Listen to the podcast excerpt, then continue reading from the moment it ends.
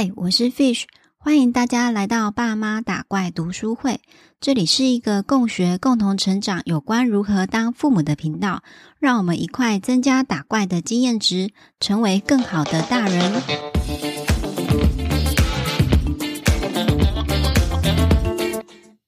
Hello，大家好，好一阵子没有录 Podcast，不知道大家过得怎么样？有没有想念我的声音啊？今年我想给自己放慢一点脚步。做自己想要做的事，也练习听着自己内心的声音。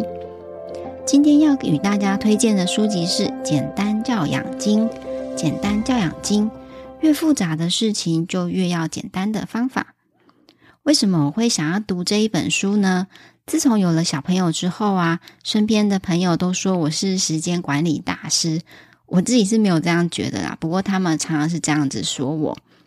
我有空的时候，就会在头脑里先发想今天要做的优先顺序。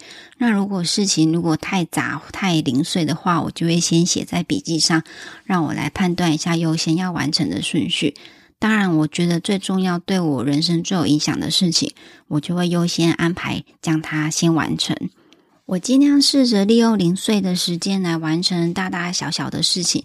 有的时候，人生的目标太多，我觉得想做的事情真的是有点多。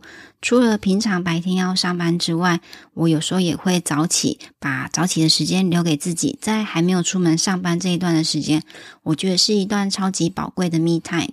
可是有的时候会被七宝发现我早起了，如果被他发现的话，我就只好乖乖的回去陪他一起睡觉，因为我真的也很怕小朋友的睡眠不足。周末的话，我就跟七宝很认真的一起玩。我觉得就是跟着他一起活过一个新的童年。我们常常带他去动物园啊，或是公园，做一些平常我们大人也不会做的活动。这就是为了小朋友而量身定做的活动。我自己也觉得自己重新再过自己的新的人生。在陪伴小朋友的这个过程，还有我平常要上班，又想要创作自媒体一个小空间，这个过程让我有很深的体悟，就是时间是有限的，不可能我每一个目标全部都做得很好，分散的越多，我我反而没有办法聚焦，效果也跟着打折。所以我的二零二三年的目标就是简化生活，希望我可以实践我的减法人生。在这边要分享一句苏格拉底的名言：“幸福的秘密不在寻求更多，而是培养出享受更少的能力。”这句话真的很有智慧。我会知道今天要跟大家推荐的这本书《简单教养经》，是我在另外一本书的作者推荐的。另外一本书的书名是叫做《你只要做好一件事情就够了》。这本书的作者 s h a w a s m a n 他就强力的推荐说，其实教养啊，他就真的是推荐这一本书《简单父母经》。他认为这个美国 King John Pei 的书可以替天底下的父母带来启发，让父母在这个忙碌的时代，透过简化来更上一层楼。我很开心，我透过了这个作者的介绍，让我遇到这本书。简单教养经这本书带给我一个新的想法，就是给父母说，我们需要的是简单教养。那为什么现代父母需要简单教养呢？King John 佩是这样子说的：身为父母，哪里得到我们的注意力，我们便在那里表现自己。父母因为日常太多杂项的时候，我们会忘记父母的角色。如果我们可以减少塞满的行程，马不停蹄的规划，父母可以更加专注在真正有价值的地方，而不是让忙碌的日子将我们排山倒海的淹没。我觉得他讲的我很有画面诶，因为有的时候真的太忙的时候，我的情绪、我的状态不是很好的话，反而会让很干净的小天使感染我身边的气息。我觉得这样真的也是不太好。像现在双薪家庭的比例很高嘛，大家都很忙，几乎一大早起来就要忙着小朋友的早餐啊，打理他们刷牙洗脸啊，接着还要赶紧送他们去上学，接着就是爸爸妈妈一起赶着去上班打卡。经过一天的忙碌，下班之后还要赶着去接送小孩，打理小朋友的晚餐。更用心一点的家长还会自己做晚餐，帮他们洗澡、陪玩、说睡前故事，就这么一天就过去了。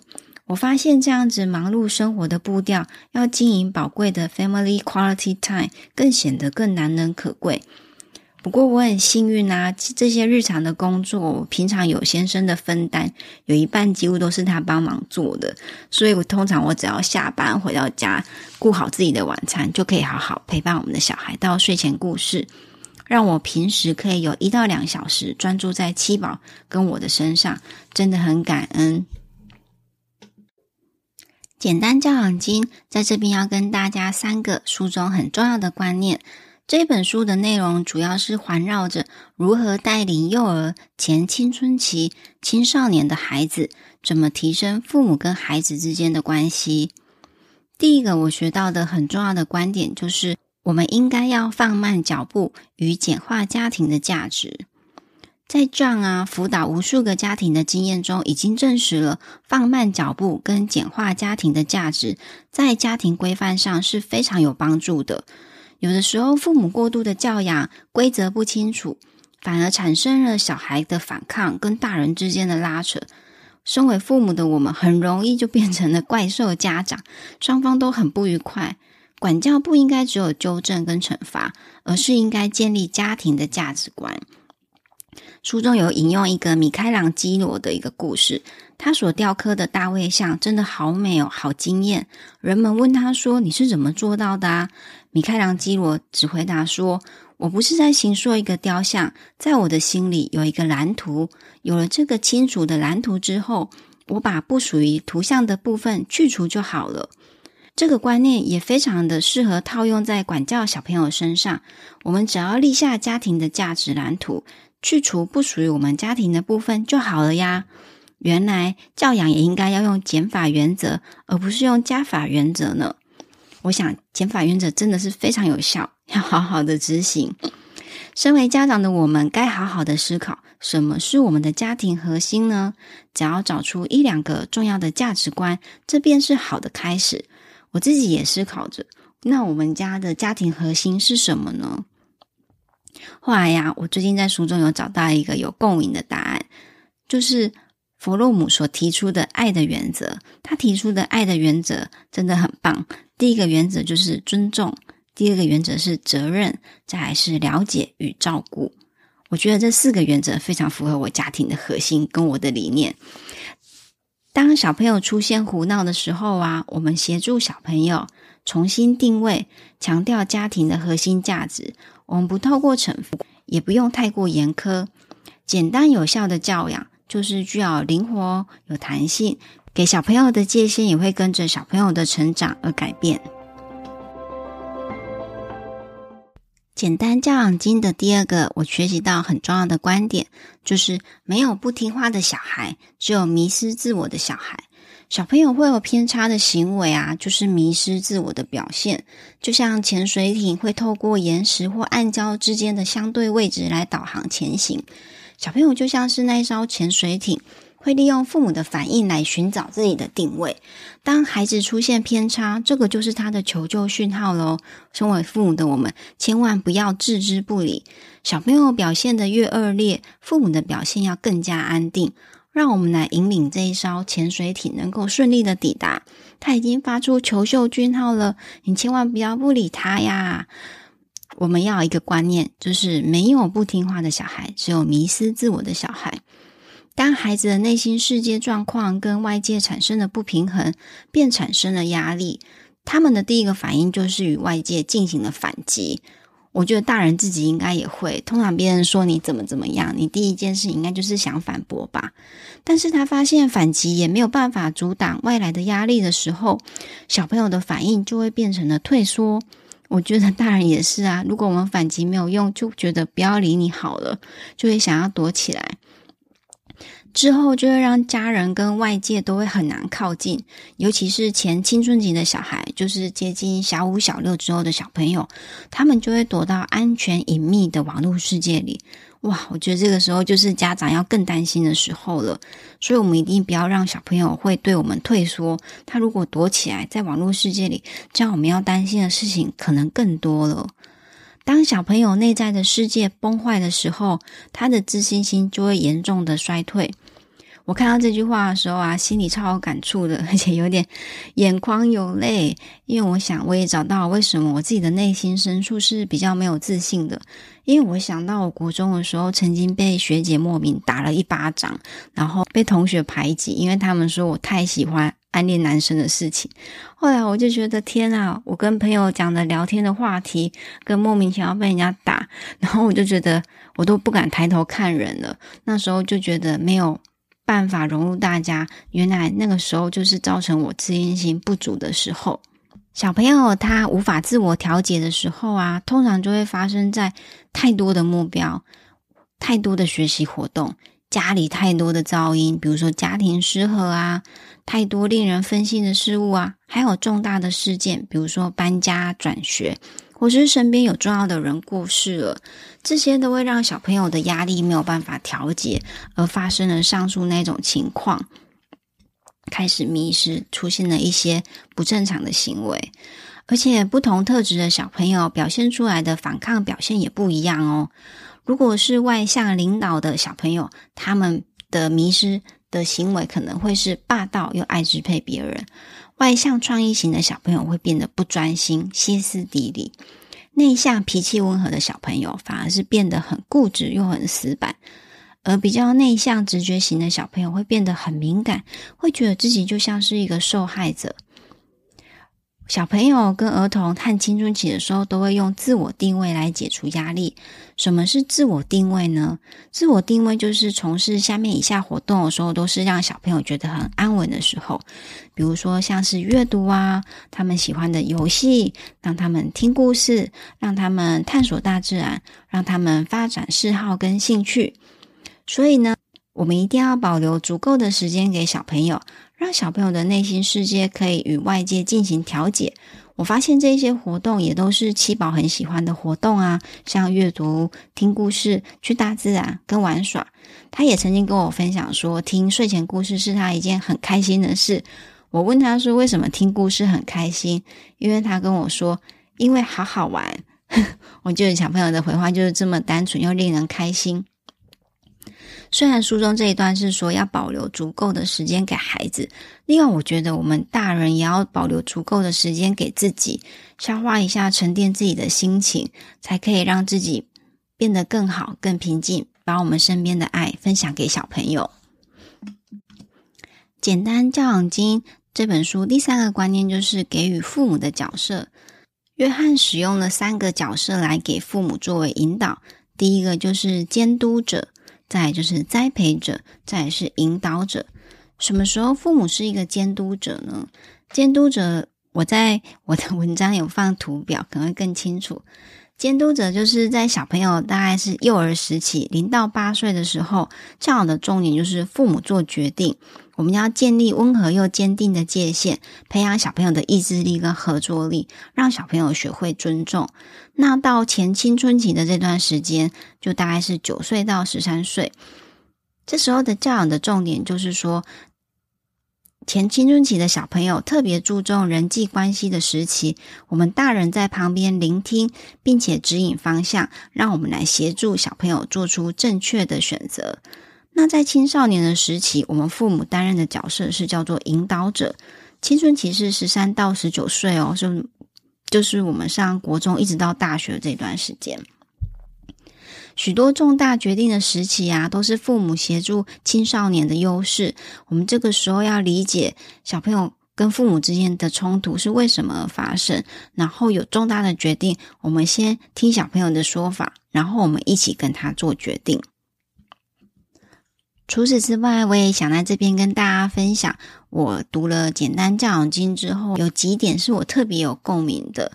第一个就是说，低幼的孩子，就是幼幼的小朋友，不适合过度尊重。他是用“过度尊重”这个词。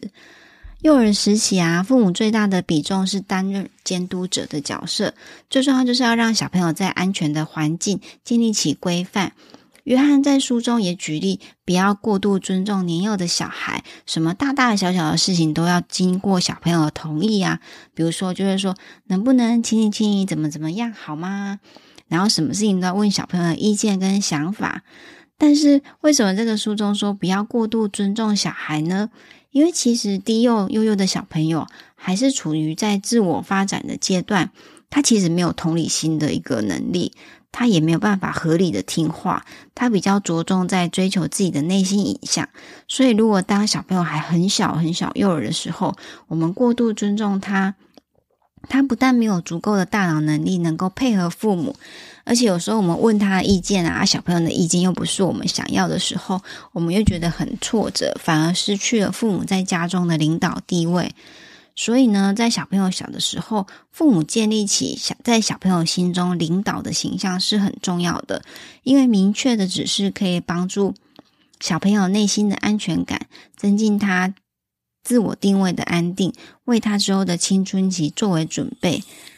这一段我会觉得很有共鸣，就是其实我对小朋友真的非常是属于过度尊重的小孩。然后我先生也常常说我这样子都没有规矩啊，没有规范。没想到我在书中真的看到有人写了跟我老公一样的说法。所以呢，自从读了这一段之后，我就觉得我常常开放式的问小孩啊，我有时候也有感觉到，其实我小朋友没有办法回馈我那开放式的问题。所以我有的时候应该就直接给他明确的指示，可以增加他的定位感。这是我在书中学习跟体悟到很深的一点。接着第二点，我很有体悟的就是，当我们跟小朋友沟通的时候，是要把小朋友的世界、大人的世界，把它一起变成我们的世界。教养啊，就像是邀请对方一起跳一一支舞。那我申请了邀请跳舞的手的时候，对方也要有意愿的接受，才是合作的开始。所以，我们跟小朋友沟通的时候，要先共情，先同理。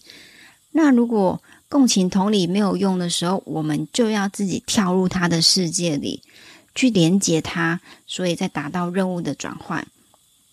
像这个，我就真的有应用书中的方法。像小朋友他很热衷加加酒的时候啊，他就不愿意去洗澡，都不理我的指示，不管我怎么说，他也都不听。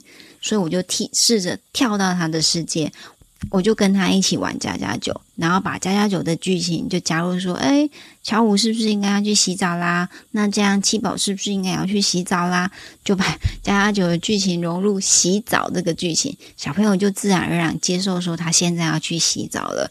我就觉得，哎，这个方法真的有效哦。记得小朋友不听你的话的时候，你就融入他的世界去，悄悄的布局你的目的吧。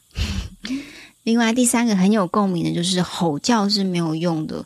其实小朋友在很小的时候，幼儿啊还没有发展足够的内在语语言能力，所以他是没有办法控制内心的冲动。就是他知道是一回事啊，可以能够做到是又是另一回事。如果父母能够了解小朋友行为表现的发展，就会非常的有帮助。可以帮忙厘清为什么有的时候小朋友的反应无法顺父母的意，也因此你不管对小朋友怎么怎么叫啊，其实根本一点用都没有，反而会吓到他，延缓他的内在语言，造成他内心的困惑。所以在现实生活中，我们应该要做的事是用温和又坚定的语气，在日常生活中，我们就常常。潜移默化，他的潜意识一直重复一样的规则在他嘴边。比如说，他东西掉啦，你也不要怪他，你就说：“诶，我们东西应该不要掉下来，对不对？”可是他可能有时候是没有办法有能力控制去做到。我们就是一直重复着一样的规则，把这个规则建立在孩子的意识当中，并跟孩子建立共同的世界观。最后，作者约翰在书中的开头就提醒阅读这本书的父母，所以我也想要提醒我的读者们、我的听友们，所有的专家的建议都是一次性或是条列式的教条。如果我们要坚持某一种方法，反而到最后就是会被困住，或是觉得那个方法也没有用。因为书中的教养方法是僵化的，但是我们身边最宝贝的小朋友们是不断成长的生命体，小朋友的情绪跟大人的情绪也持续的在改变，而双方的心智也会逐渐的成熟。因此，作者约翰很贴心的跟父母说，千万不要过度的依赖专家，而失去家中的领导感。他也谢谢这为了这些努力不懈，愿意花时间。探索教养的父母给予祝福，所以我也祝福我的听友们，谢谢你们听我的节目，虽然我隔了两个月才上架，我也有点想念你们了。育儿的过程要倾听内心的声音，你才是孩子最佳的老师，更胜过书中的育儿专家。最后要献给大家我写的一父母练习，建立起内心的平静，消磨日常生活中的焦虑。让我们放慢生活的脚步，将注意力放回在亲子关系。通过觉察培养 quality time，相信这样子的过程，在父母跟孩子的身上都会感到非常的幸福快乐。祝福你哦！我很开心你听到了这里，想说一声谢谢你。如果你喜欢我的频道，欢迎你推荐给身边可能会喜欢的人。我相信，如果小小的点已经改变了位置。这条线也会有所变化，整个面就会变得更美好，更加不一样了。一起成为更好的大人。也希望喜欢我频道的人可以给我 Apple Podcast 五星留言评价，会是给我最大的支持与鼓励。然后，因为我现在上架的时间还不固定，所以记得一定要订阅哦，才会收到我最新节目的通知。喜欢看文字版的人，我会留下相关的连结在节目的 show note。那么我们就下次再见喽，拜拜。